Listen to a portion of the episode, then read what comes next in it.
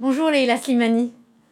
Bonjour. Alors vous êtes à Paris, nous sommes à Bordeaux. Merci d'avoir accepté de nous parler de votre livre euh, Le pays des autres aux éditions Gallimard à travers un écran. Euh, voilà, on reste dans cette actualité qui euh, limite les possibles. Bon, mais nous sommes voilà ravis de parler de ce livre, alors dont on parle beaucoup parce que finalement il fait grandement écho à l'actualité. Vous trouvez, Leila Slimani? Oui, finalement, il fait écho à l'actualité, mais je dirais que on pourrait dire ça de la plupart des romans. En fait, tous les romans font écho à notre réalité d'une manière ou d'une autre. Si on cherche bien, on finit toujours par, trouver. Mais non, plus sérieusement, je comprends qu'on puisse dire ça sur le pays des autres, puisque c'est un roman qui traite d'abord du, racisme, c'est un roman qui traite du sentiment d'être étranger, et pire encore d'être étranger chez soi. C'est un roman qui traite aussi du multiculturalisme, ou en tout cas comment on construit une famille, comment on construit un foyer dans lequel il y a des cultures différentes, des religions différentes, des visions du monde différentes. Donc en ce sens, oui, je peux comprendre que ça, ça traite de l'actualité. De manière générale, je trouve ça important aussi qu'on pose un regard sur notre, sur notre passé. Parce que la, littérature, elle nous dit bien une chose, c'est que le passé n'est jamais mort, le passé continue de vivre à travers nous et c'est important parfois de le ressusciter à travers la littérature. C'est aussi un livre qui parle des femmes et de la famille. Euh, qui sont aussi deux sujets euh, très forts sur lesquels, euh, bien sûr, on s'est toujours attaché, mais en ce moment, qui font écho de façon un peu différente. ce qui est intéressant dans votre livre, c'est que vous prenez donc systématiquement quand même le, parti pris des personnages. Hein. Vous parlez à la première personne à chaque fois que vous êtes dans la peau d'un de vos personnages, mais vous démarrez très fort puisque la première, c'est une femme.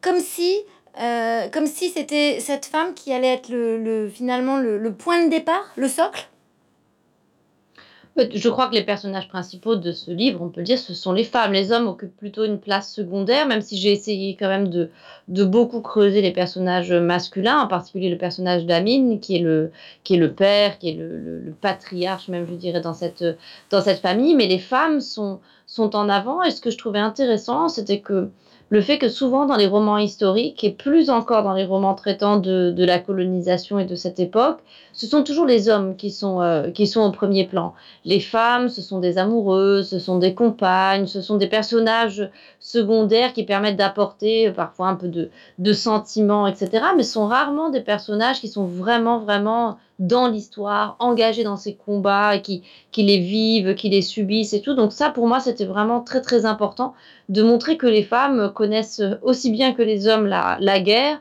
et elles la connaissent peut-être même encore mieux, parce que la guerre, pour les femmes, elle est partout. Elle est à la fois à l'extérieur et puis à l'intérieur du, du foyer. Donc cette question de, du domestique, pour moi, c'est profondément une question politique, parce que le lieu domestique est le premier espace de, de violence, le premier espace où on a, euh, voilà, le premier espace social dans lequel se passent des, problématiques de domination.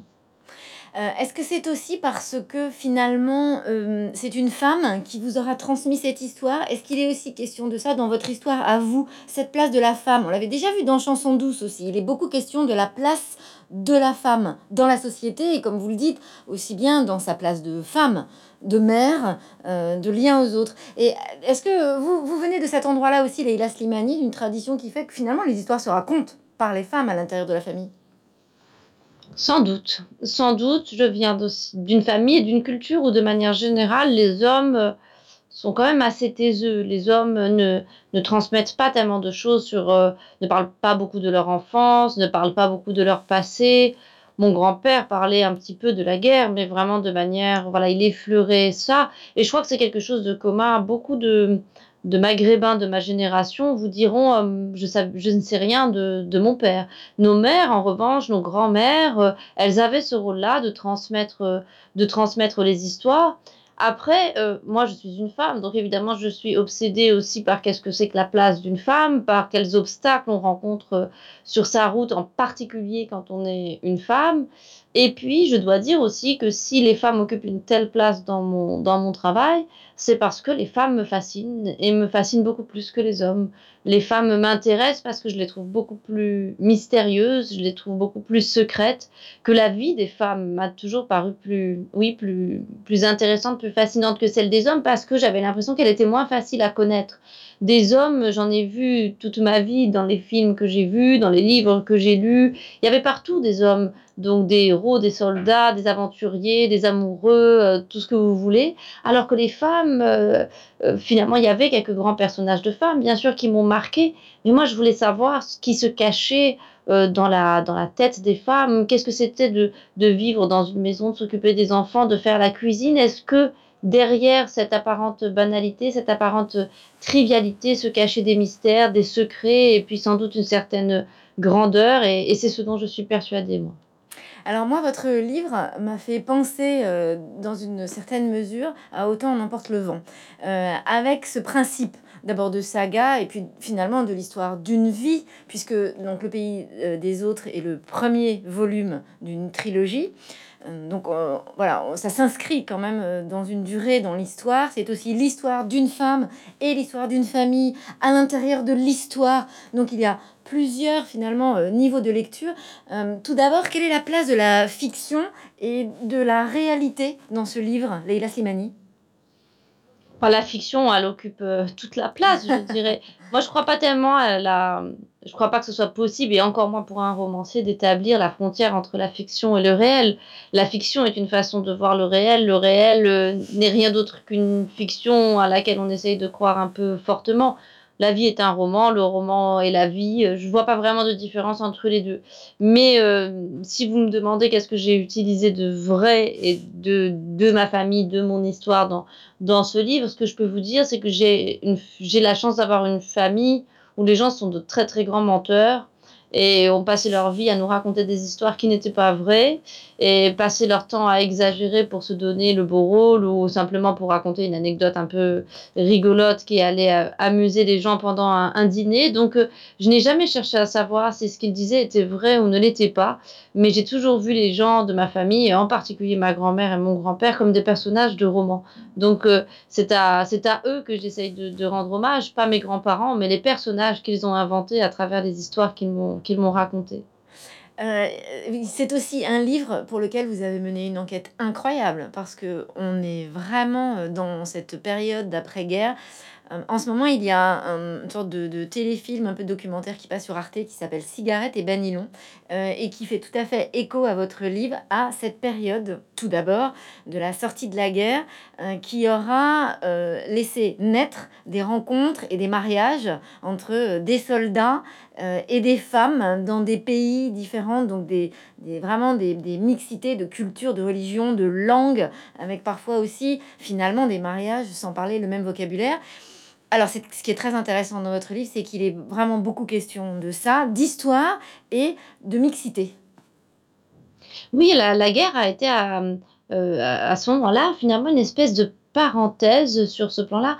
Euh, à un moment, il y a un des personnages qui dit la guerre est comme comme c'est comme si on avait mis tous les gens dans un bocal et qu'on avait remué le, le bocal et on a permis à des gens qui auraient jamais dû se rencontrer de se rencontrer faut imaginer qu'évidemment, la guerre, c'est une période de, déplacement où des, populations vont se déplacer à très très grande échelle et vont quitter euh, l'Orient pour aller en Occident. Inversement, des gens d'Afrique vont débarquer euh, en France pour libérer la France. Par exemple, une, femme comme ma grand-mère, euh, à qui on apprenait dans ses livres d'histoire que les, les Africains, les Noirs ou les Arabes étaient des espèces de sauvages, des arriérés, voit d'un coup arriver des régiments dont on lui dit finalement ce ne sont plus des sauvages et des arriérés, ce sont des libérateurs, ce sont des, des héros, et puis les gens sortent des petits drapeaux pour, pour les remercier. Le monde se retrouve complètement chamboulé, les, les schémas auxquels on croyait vont, vont s'écrouler. Donc c'est vraiment un moment de, de, bascule. Les choses ne, ne, peuvent plus du tout subsister comme elles, comme elles étaient avant. Le, des gens qui n'étaient pas censés se rencontrer vont se, effectivement se, se rencontrer à ce moment-là. Donc sous cet aspect, il y a quelque chose d'extraordinaire qui s'est passé dans ces dernières années de, guerre en termes de rencontres et notamment de rencontres amoureuses. Alors vous n'êtes pas tendre avec le métissage, hein, dont vous dites que c'est quand même un territoire hybride. Euh, vous avez un regard qui est assez dur hein, sur cette position justement qui vient de deux rencontres qui sont euh, donc voilà le sous-titre de votre livre c'est la guerre la guerre la guerre on entend surtout aussi euh, la guerre dans ce a de lutte de lutte au quotidien pour essayer d'être. Et donc cette petite fille, les enfants de Mathilde et Amine dans votre livre, cette petite fille Aïcha, voilà, c'est une petite fille métisse. Et on, vous, vous aviez quand même très envie de souligner la difficulté d'être à cet endroit-là. En particulier à cette époque, parce que vous parliez tout à l'heure de toutes les recherches que j'ai faites pour, euh, pour ce livre. Mon immense souci pour ce livre, c'était d'écrire à la hauteur de mes personnages. Je ne voulais surtout pas écrire comme quelqu'un disposant des informations qu'on a en 2020 je voulais écrire en me disant je voudrais ne savoir que ce que eux savaient à cette époque-là parce que ce qui m'importait c'était de restituer le trouble de cette époque. Euh, Mathilde et Amine, ils comprennent rien au, monde qui les entoure. Ils comprennent pas grand-chose à la politique. Ils comprennent pas grand-chose aux enjeux de ce temps, à la décolonisation. Ce sont des gens comme vous et moi, empêtrés dans un présent où ils essayent de comprendre les tenants et les aboutissants du, du, monde réel qui les entoure, mais ils savent très bien qu'ils n'en ont qu'une, voilà, qu'ils n'ont que des informations parcellaires. Donc je voulais restituer ce que c'était d'être métisse à cette époque. Or, à cette époque, dans les années 50, au milieu des années 50, au Maroc, dans un pays colonial, euh, conformiste, dans lequel en plus on a construit les villes, la société sur un principe qui est un principe de ségrégation, c'est-à-dire chacun vit chez soi, euh, on vit ensemble mais on ne se mélange pas. L'idée d'un enfant qui est le fruit de ce type de couple, quand en plus c'est la mère qui est blanche, parce que on, acceptait plus ou moins qu'un un homme blanc se mette avec une indigène. Il y avait quelque chose d'exotique et puis ça allait dans la continuité de la conquête coloniale. Finalement, on conquiert le pays, on peut bien conquérir une femme et lui faire un enfant. C'était, ça ne choquait pas tellement. Mais la position de la femme qui se met avec le, sauvage, l'indigène, ça en revanche, c'était extrêmement choquant. Donc cette petite fille, évidemment, elle porte ce stigmate, ce stigmate de honte et puis même de quelque chose de presque malsain. Alors on le voit aussi, Aïcha, elle ne pose pas trop de questions. Elle se laisse un peu à part. Alors elle, on pressent, enfin en tout cas vous en fait euh, ce personnage qui sent que c'est bien si euh, elle insiste pas trop. Ses parents ont l'air déjà finalement d'avoir à se débattre avec beaucoup de choses. Et en même temps c'est intéressant parce que cette façon euh, que vous avez de la dépeindre comme un personnage qui se débrouille pour trouver des réponses seule, c'est aussi parce que elle représente un, un langage hybride lui aussi euh, puisqu'elle vient de, finalement de deux personnages qui ne parlent pas toujours la même langue, pas seulement oralement.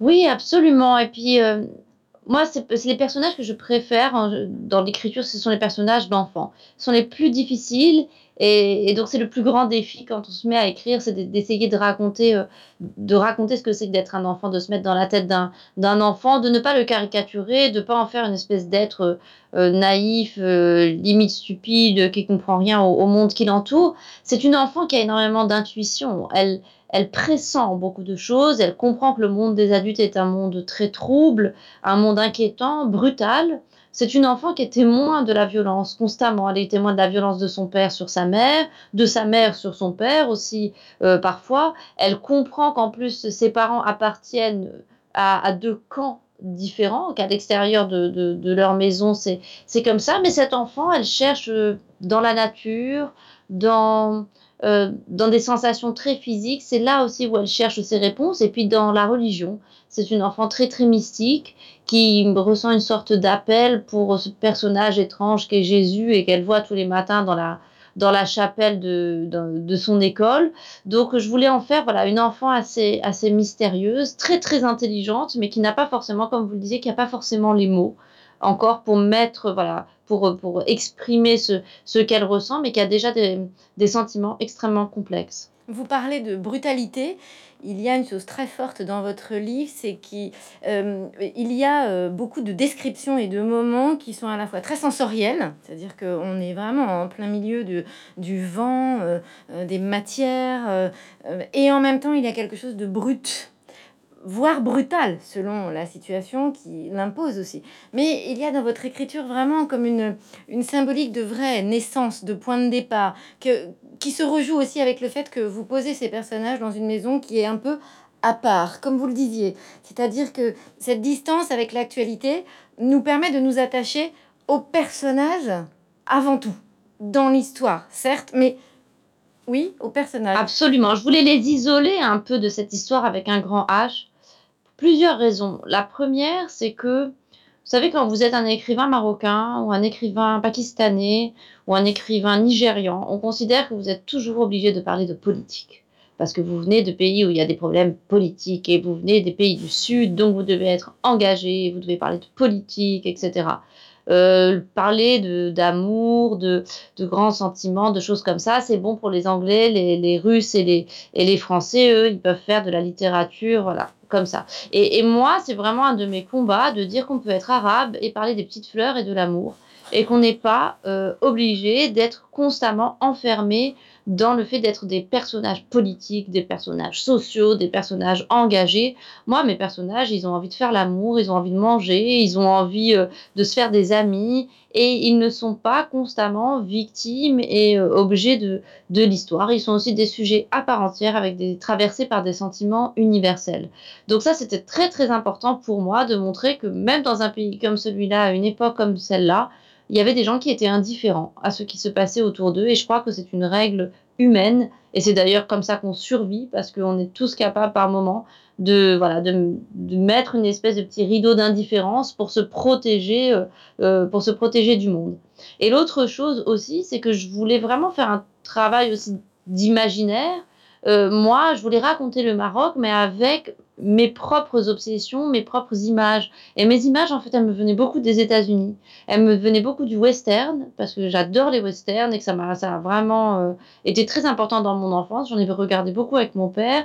Et puis la littérature du sud des États-Unis. Alors ça va de Gone with the Wind, de Temps n'importe le vent, à Faulkner, en passant par euh, Carson McCullers. Donc je voulais faire de mon, de mon Maroc un petit Maroc de western, de voilà, de Bayou, d'Alabama, et raconter voilà cette maison un peu comme ça, euh, la brutalité, euh, le, vent, les, saisons, le climat aride, le soleil qui vous qui vous brûle, les, les maladies, tout ça. Donc c'est ça aussi qui m'a beaucoup beaucoup influencé. C'est la terre avant tout, ce côté brut et brutal dont vous parlez, et donc tous ces éléments, ces sensations, vous décrivez vraiment incroyablement bien. On voyage, hein. et comme vous le dites, c'est intéressant parce que il y a vraiment des moments où on est, euh, on est dans un mais c'est la terre. Et finalement, votre livre est très intéressant aussi dans notre époque actuelle parce que il ramène quand même à une forme d'essentiel. Et le langage commun de tous ces personnages, c'est la terre. Euh, c'est une sorte d'évidence. Bien sûr, c'est la terre. Alors après, chacun le dit de manière différente. Les colons, ils disent c'est notre terre, à nous, et vous, vous n'avez pas de place ici. Un, homme comme Amine, il dit simplement c'est ma terre, dans le sens c'est mon exploitation, et je veux en faire quelque chose, je veux la faire fructifier, euh, je veux la faire, la faire vivre. Mais, mais finalement, cette thématique du métissage et de la terre, c'est toute la recherche que je vais faire dans cette trilogie. Moi, la question que je me pose, c'est comment je peux, pourquoi j'ai commencé ce livre? Parce que je me posais cette question, comment je peux être ce que je suis? Comment c'est possible d'être d'être moi, c'est-à-dire quelqu'un qui est à la fois une marocaine et une occidentale, une francophone et qui se sent en même temps très très proche de, de la culture arabe. Euh, comment j'ai pu arriver à ce degré d'hybridation qui fait qu'en fait je ne sais pas vraiment qui je suis? Donc est-ce que j'ai une terre? Est-ce que j'ai un endroit? Est-ce que j'ai est-ce que j'habite quelque part? Est-ce que j'ai des est-ce que j'ai des racines? Est-ce que être métisse aujourd'hui pour moi, c'est la même expérience que ça l'a été pour ma mère? Dans les années 50 Qu'est-ce que j'ai hérité de cette expérience-là? De quoi est-ce que j'ai pu aussi me, me défaire? En quoi est-ce que c'est plus facile? Euh, Est-ce que moi aussi, en étant l'immigré que je suis tout d'une certaine façon, est-ce que je vis pas aussi sur une île comme mes parents, mes grands-parents vivaient sur une île? Est-ce qu'être écrivain, c'est pas la même chose que d'avoir une ferme à 25 km de la ville, c'est-à-dire vivre en marge de la société? Donc euh, c'est ça, c'est une enquête pour moi, c'est d'essayer de comprendre est-ce que j'ai une terre? Qu'est-ce que c'est avoir une terre? Et comment on la perd aussi? Comment avec les générations on la perd À cause de quoi euh, Et est-ce que c'est une bonne chose, une mauvaise? On verra avec le reste des, des, romans, mais je le fais vraiment comme ça, comme une enquête sur le métissage et sur le rapport à la terre. Ce qui est intéressant, euh, on parlait d'actualité au tout début de cette rencontre et en même temps euh, vous parlez de western et et encore une fois, dans votre réponse cette fois-ci, il est vraiment grandement question euh, de cette grande thématique du western qui est le rapport du dominant au dominé et inversement. Euh, et à nouveau, dans votre écriture en général, Leila Slimani, il y a une grande attention à la place de l'injustice, à la place de la fatalité, euh, mais aussi à la place de la force. Oui, je dirais, c'est vraiment un livre aussi sur l'humiliation qu'est-ce que c'est de subir l'humiliation et sur ce que j'appellerais la mécanique de l'humiliation. Parce que l'humilié euh, finit toujours par humilier lui-même. Et l'humilié n'a qu'une envie, c'est de pouvoir retourner l'humiliation contre quelqu'un. C'est ça qui est terrible dans, dans l'humiliation, c'est que vous êtes victime, mais vous sentez très bien au, au fond de vous-même que vous n'avez qu'une envie, c'est de retourner contre votre, contre votre oppresseur ou contre quelqu'un d'autre, de devenir vous-même un, un, oppresseur. Euh, cette époque-là, euh, Mathilde comme Amine, ils sont tous les deux humiliés à cause du choix qu'ils ont fait de, de, se mettre ensemble. Amine aussi pas tout simplement parce qu'il est un arabe. Et leur petite fille, elle est témoin de ça. Moi, c'est quelque chose euh, que je ne supporte pas, dont je ne me remettrai jamais, qui est quelque chose qui est vraiment continue à me déchirer intérieurement, c'est qu'on impose à des enfants d'être euh, spectateurs de, l'humiliation de leurs parents. C'est quelque chose de terrible pour un enfant de voir ses parents se faire humilier. Je crois que c'est quelque chose dont on se remet jamais. Et, et je voulais raconter ça, ce que c'est le regard d'un enfant qui ne comprend pas tout à fait et qui n'a absolument pas les moyens de défendre ses parents, puisque c'est ses parents qui sont censés le défendre. Donc il est dans une position de, de très grande impuissance et de voir ses parents se faire humilier. C'est comme quand vous assistez, ça peut arriver à tout le monde de voir quelqu'un être victime de racisme devant son enfant, euh, ou quelqu'un qui peut pas, vous êtes au supermarché, vous voyez que la maman elle peut pas acheter à son enfant ce qu'elle voudrait, et puis les gens s'énervent dans la queue parce qu'ils comprennent pas la maman, il lui manque 50 centimes pour acheter le chocolat à ses enfants. Eh bien, moi, les gens qui sont indifférents à ça, c'est quelque chose qui me, rend folle. Et, j'écris beaucoup pour ça, pour euh, venger les, enfants humiliés. Leila Slimani, est-ce que le travail d'Anna Arendt sur le mal, cette capacité que l'humain peut avoir à, à, un moment donné ou à un autre incarner le mal, à, joue dans votre réflexion d'écriture? Bien sûr, bien sûr, ce qui me touche, parce qui me touche, ce qui me ce qui m'a beaucoup, beaucoup euh, impressionné dans le travail d'Anna Arendt et qui continue à me guider aujourd'hui, c'est le fait qu'elle ne croit pas aux monstres. Euh, c'est que le, le, mal est profondément humain.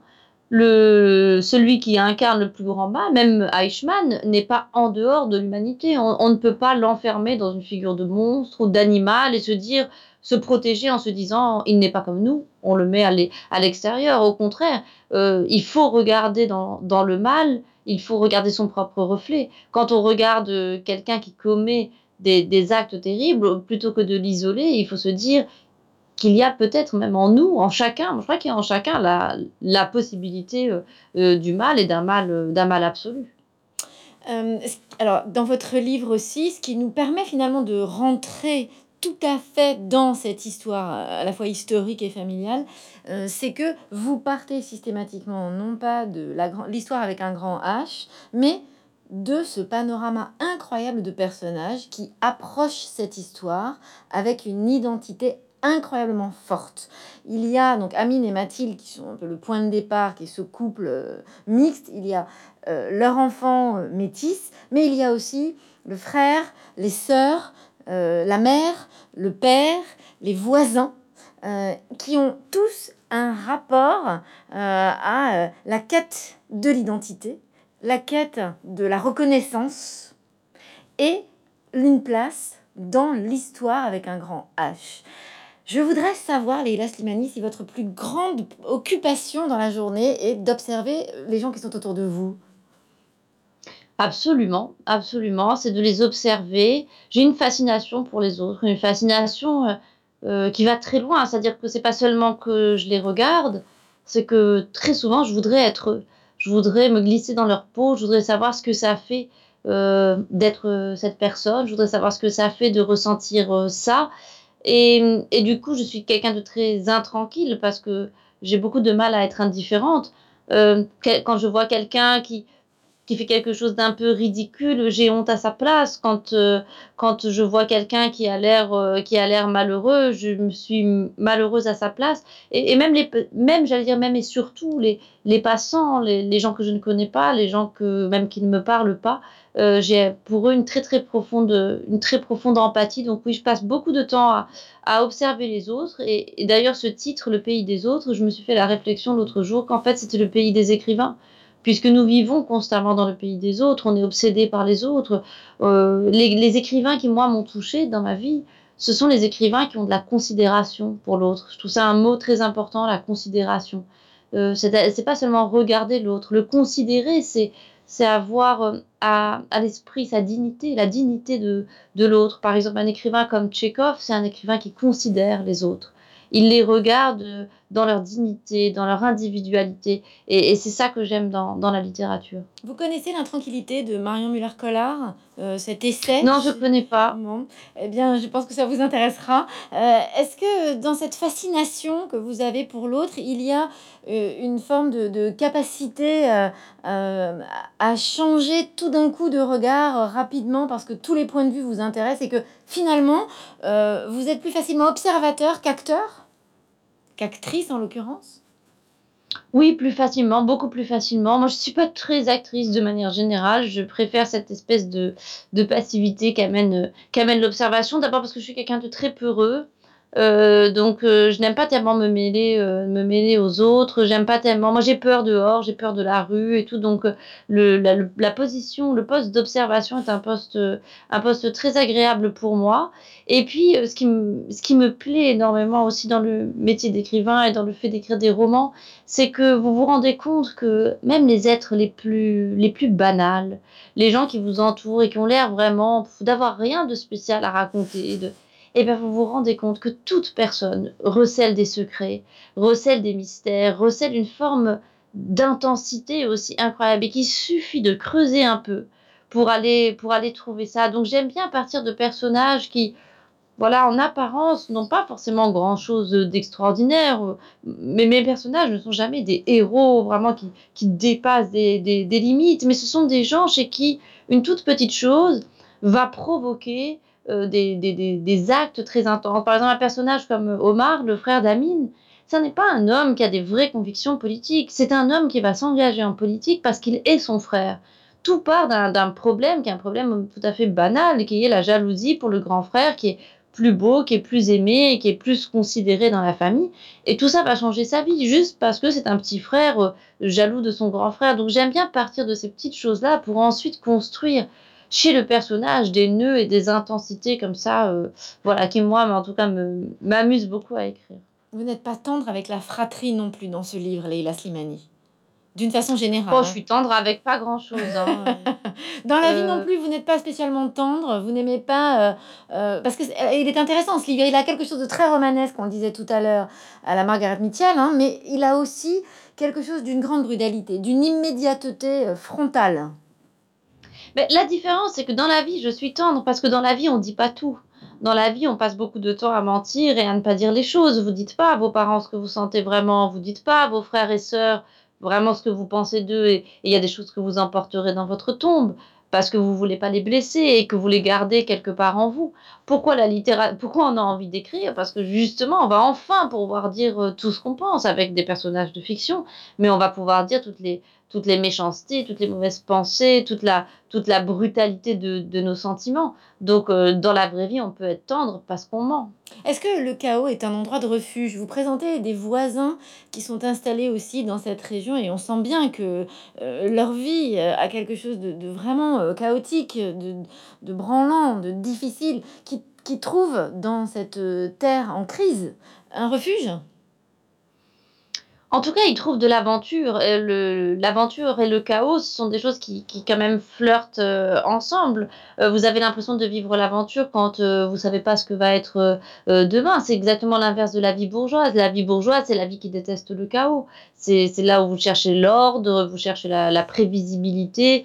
Le chaos, il est intéressant dans la mesure où il permet voilà l'aventure pour les femmes, justement, on ne leur permet pas le chaos parce que la femme, elle est censée gérer la vie domestique, il faut que les choses soient ordonnées, qu'on mange à l'heure, que les enfants se couchent euh, au, bon moment, que chacun ait ses vêtements, les pantoufles au pied du lit. Et c'est peut-être ça qui rend fou dans la vie domestique, c'est le fait qu'on vous interdit le chaos. Euh, Leila Slimani, quand vous avez écrit ce livre, est-ce qu'il y a eu des passages difficiles à écrire? Bah, à peu près tous, hein, je dirais. Euh, c'est toujours difficile à toujours difficile à écrire, mais euh, c'est quand même un livre dans lequel j'ai, enfin pour lequel j'ai pris énormément de plaisir à écrire parce que c'était comme un voyage. Une fois que j'avais les images, une fois que j'ai que ce monde était construit dans ma tête, j'avais vraiment l'impression de de voilà, de me balader dans, dans ce monde-là, plein de, plein de poussière, euh, de, dans, dans ces champs de, de cognaciers, dans cette petite ville coquette, très conformiste, un peu voilà corsetée, comme ça, qui, qui m'agaçait un peu sur ces avenues années 50 et tout. Donc, euh, euh, bien sûr, il y avait des passages qui étaient, qui étaient difficiles à écrire, notamment le dosage entre la grande histoire et la petite histoire. C'est-à-dire, je voulais quand même que les gens comprennent dans quel contexte on était. Donc, il a fallu, par exemple, pour l'arrivée de Grandval, qui était le, le, dernier résident général au Maroc, quand il arrive à Meknès, comme ça, et qu'il va y avoir cette, euh, cette émeute, il a fallu que je fasse des recherches très poussées. Et puis, on n'a pas beaucoup de, de documents, il n'y a pas grand-chose. Donc, j'ai travaillé beaucoup sur archives, il y a quelques vidéos, quelques photographies. Donc ça, c'était difficile, restituer la complexité de, cette époque où on est tout le temps à la frontière de l'archaïsme et de la modernité, où des gens qui sont censés être vos ennemis sont vos amis et inversement, où les camps ne sont pas du tout aussi bien tracés que, ce qu'on pense aujourd'hui. Donc voilà, ce qui était difficile à écrire, c'était ce trouble. Et on le sent bien, hein, à, la lecture pardon, aussi. Euh, euh, votre livre est très fort parce qu'il y, a des moments qui flirtent avec quelque chose d'un peu dérangeant euh, de l'ordre du malaise. Euh, vous parlez de Grandval et notamment c'est vrai quand on écoute sur les archives de l'INA ces rencontres, ces interviews par Georges Decaune, on voit bien la façon un peu empruntée d'une part et puis très protocolaire avec laquelle il va s'adresser aux Français, aux Marocains en parlant d'amitié franco-marocaine alors que le monde se déchire. Donc c'est vraiment très troublant. Euh, et puis, ce qui est alors vraiment très fort dans votre écriture, Leila Slimani, c'est la façon dont vous flirtez avec cette, entre cette violence et toujours quelque chose de l'ordre du beau. Euh, et notamment ce personnage de Selma, la sœur d'Amine, a de ce goût-là.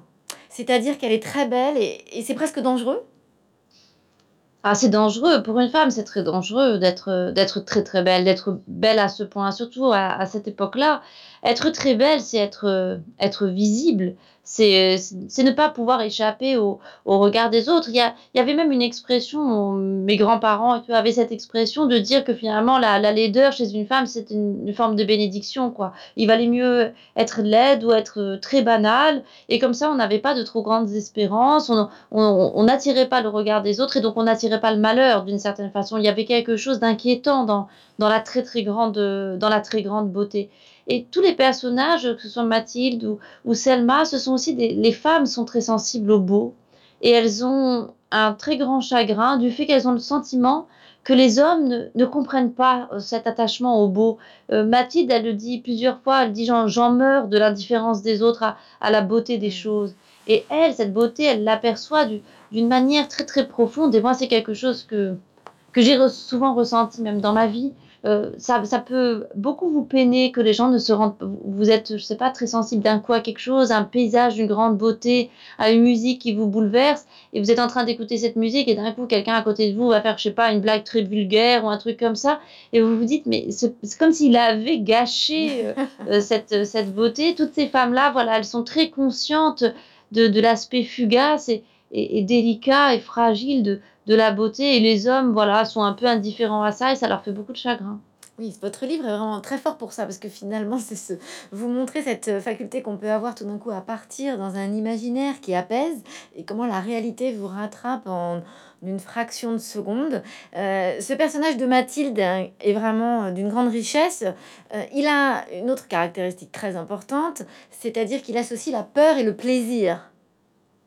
D'où vient cette idée oui, alors en fait, elle s'en rend compte pendant la, pendant la guerre, elle se rend compte qu'en fait, à chaque fois qu'elle a, qu'elle a peur, euh, elle ressent le besoin de se masturber, elle ressent un désir physique très très fort, et la peur, au lieu de provoquer chez elle la panique, etc., provoque chez elle euh, une forme d'excitation, de, de, très grande excitation physique. Et en fait, c'est parti de cette idée, je me suis imaginé ce que c'était aussi la, la, la guerre, c'est une forme de ségrégation entre les hommes et les femmes. D'un coup, il y a une séparation entre les sexes euh, qui se fait, et j'imaginais cette solitude euh, des femmes en me disant, évidemment, elle est, triste, elle est douloureuse, mais elle n'est pas que ça, il devait y avoir quelque chose d'extrêmement peut-être excitant à, à, imaginer tous ces hommes qui sont là en train de se battre dans leurs costumes, enfin dans leurs uniformes de, de soldats avec leurs armes et tout.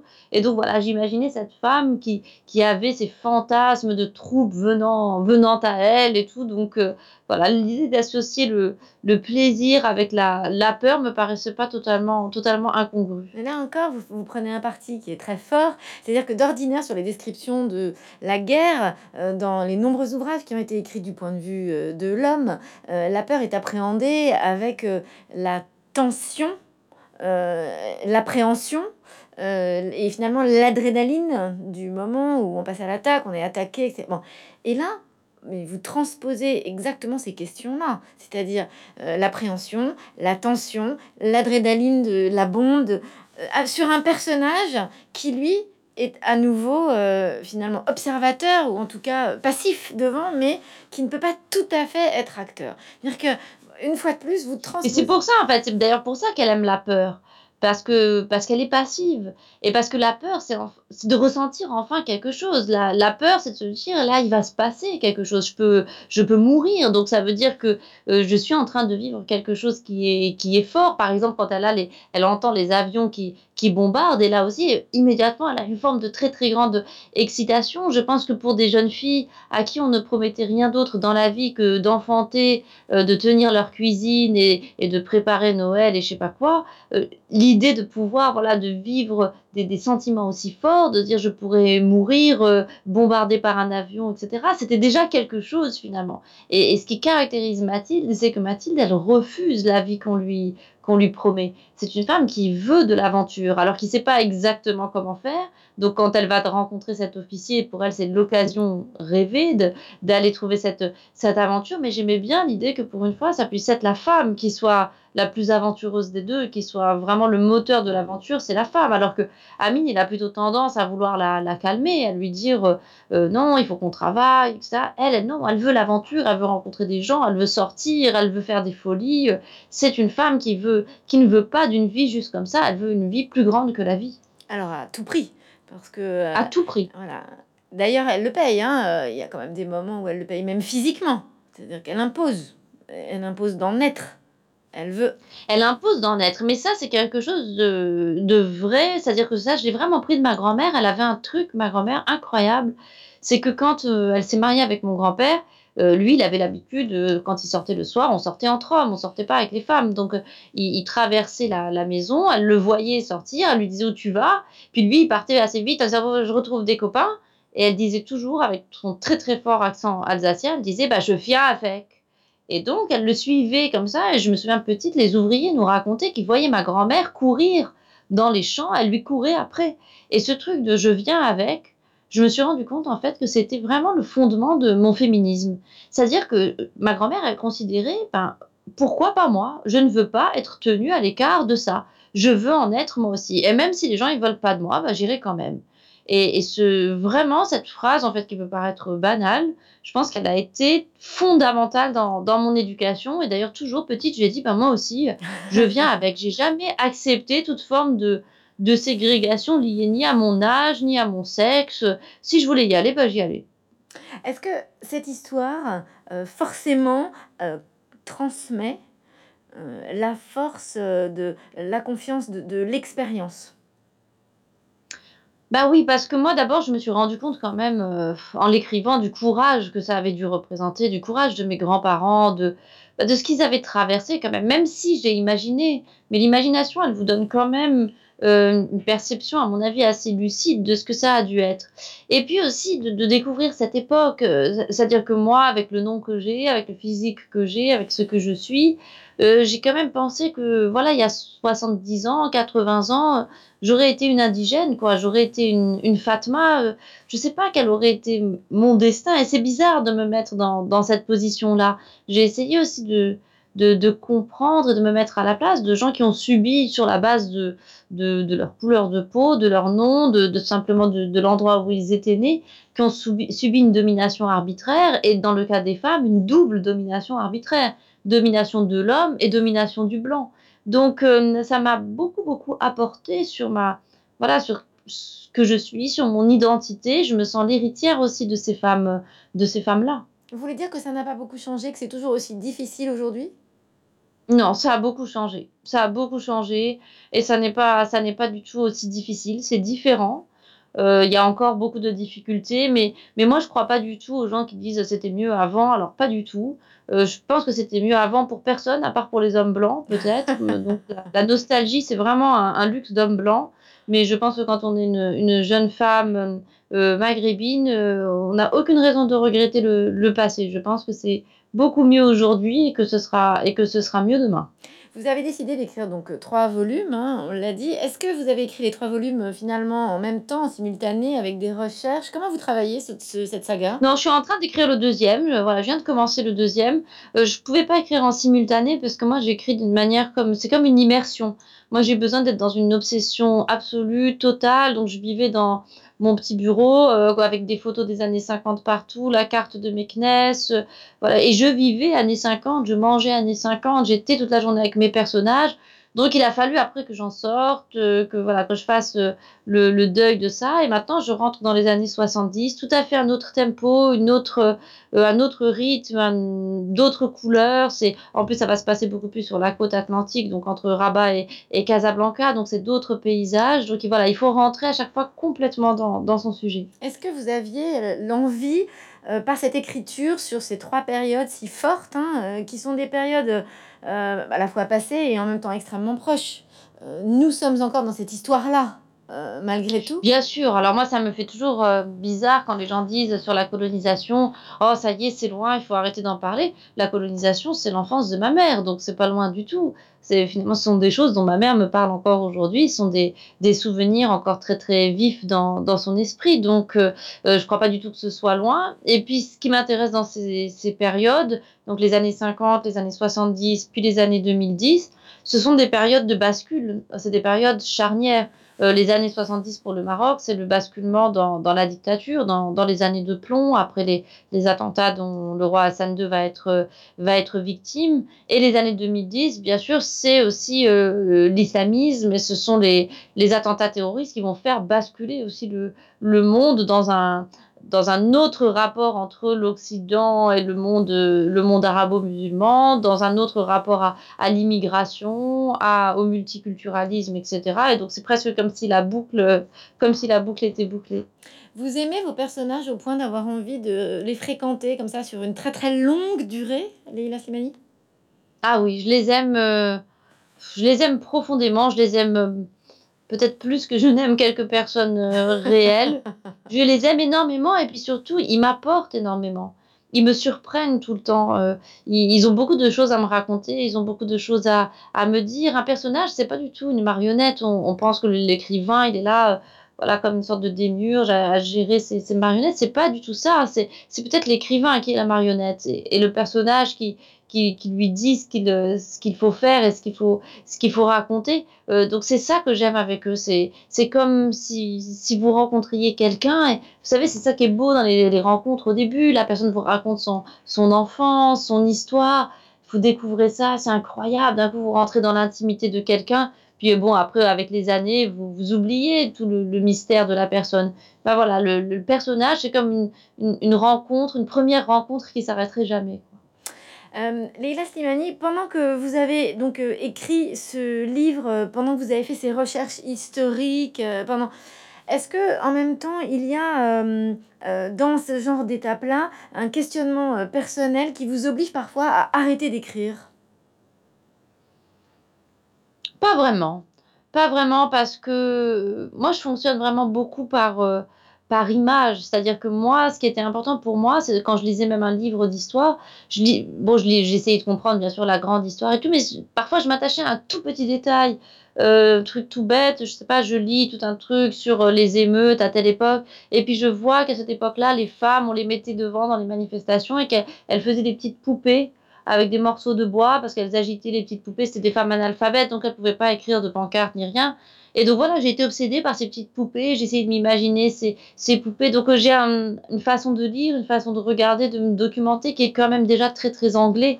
Je vais vraiment vers un, petit détail, donc ça ne me bloque jamais dans l'écriture. Alors on le sent aussi, vous, vous choisissez un vocabulaire qui est euh, à nouveau hein, dans les années 50, c'est-à-dire que euh, les Arabes sont des indigènes, euh, il, y a beaucoup, il y a aussi du vocabulaire arabe, puisque voilà, on, est, comme, on est à Meknes, et donc bien, vous, voilà, vous utilisez aussi un vocabulaire qu'aujourd'hui on utilise d'une autre façon, je pensais au mot caïd, pacha, que vous remettez vraiment à leur vraie place presque littéraire.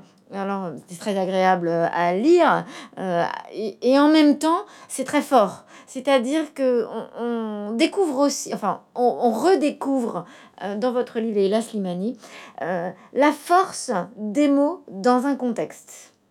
comment vous avez décidé d'écrire ce livre de la même façon, avec le vocabulaire des années 50, sans, sans réfléchir au choix des mots? Alors ça, c'était très très important de faire ressurgir ce vocabulaire des années 50, qui est quand même un vocabulaire, c'est justement c'est très parlant, très significatif. Euh, le mot indigène, c'est un mot passionnant. Parce que c'est quoi l'indigène? L'indigène, c'est celui qui est d'ici, c'est celui qui est de là. Mais en même temps, quand on dit à quelqu'un qu'il est un indigène, déjà on lui signifie qu'il n'est pas chez lui. Donc c'est celui qui est chez lui, mais qui n'a pas vraiment de, de légitimité à l'être, ou qui en tout cas ne possède pas le lieu où il est, n'a pas de pouvoir. Donc c'est vraiment un mot paradoxal, c'est un mot qui se contredit lui-même. Donc pour un écrivain, c'est un mot absolument, absolument passionnant. Quant à l'arabe, euh, ce qui est intéressant, c'est de voir que le vocabulaire pied noir, c'est-à-dire le vocabulaire des, colons, qui est un vocabulaire un peu vulgaire, un peu grossier, c'est un, vocabulaire qui, est basé sur la langue arabe. Les, les, pieds noirs, en tout cas ceux qui étaient plutôt de milieu modeste, ils parlaient un mélange de français, d'arabe, d'un peu d'espagnol et tout, puis ils mélangeaient, ils mélangeaient tout ça, d'où après la façon dont sont arrivés les mots et puis d'autres mots que je vais pas vous dire là, mais qui sont voilà qui ont trait aux parties génitales et ce genre de trucs. Mais mais c'était très très important pour moi de remettre l'arabe dedans. D'abord parce que dans mon, le rythme de mes phrases, j'avais souvent de l'arabe en, en tête, donc je voulais que les gens entendent, même dans le français, qu'ils entendent de l'arabe. Et puis parce que, par exemple, Mathilde, elle arrive et puis elle apprend l'arabe. Euh, ça l'intéresse, elle veut connaître ces mots, ce vocabulaire, ce, mystère. Donc c'était très très important pour moi quand même qu'on entende cette, cette sonorité. Et ça le sera encore dans, les autres. En plus parce que l'arabe marocain, c'est un arabe très particulier, vraiment très différent de l'arabe du Moyen-Orient. C'est un arabe extrêmement expressif, plein de métaphores, plein d'humour. Euh, qui s'est mélangé avec le français, l'espagnol, le berbère, etc. Et puis, par exemple, euh, le personnage de Mouilalla, elle essaye, elle comprend pas bien le français, elle fait des mélanges entre le français et l'arabe. Elle pense que le roi du Maroc est exilé à Madagascar. Elle pense qu'il est chez une femme qui s'appelle Madame Gascar. Donc, par exemple, voilà, c'était aussi de, montrer que les gens, ils, ils entendaient des langues qu'ils ne maîtrisaient pas tout à fait. Ils prenaient des petits bouts. Et puis voilà, et après on, on mélangeait tout ça, donc ça, ça m'intéressait beaucoup ça, ça participe aussi au fait que vous nous plongez tout à fait euh, dans une époque, un, univers et une ambiance. Euh, ce sera ma dernière question, Leila Slimani. Euh, si je vous dis Meknes immédiatement, quelles sont les premières odeurs, les premières couleurs qui vous viennent à l'esprit? Immédiatement, c'est le jaune de Meknes parce que Meknes a une médina qui a une couleur tout à fait particulière, différente de toutes les autres villes du Maroc. C'est un jaune un peu safran qui est euh, absolument sublime, euh, parfois assez inquiétant. Je ne saurais pas pour vous dire pourquoi, mais ce jaune est un peu, un peu inquiétant. Il me vient aussi l'image des écuries de Moulay Ismail, qui était le grand, grand sultan fondateur de, de Meknès, dont on dit qu'il il avait 12 000 chevaux dans ses écuries, qui sont construites de manière à ce que, quel que soit l'endroit où vous vous trouvez, vous pouvez observer les 12 000, les 12 000 chevaux. Donc, c'était une architecture voilà, très, très moderne pour, pour l'époque. Donc, ce serait ça la première image que j'ai. Merci beaucoup. On attend quand même Merci impatiemment la suite, hein, évidemment. Merci. Merci Leïla Slimani. Au revoir. Au revoir.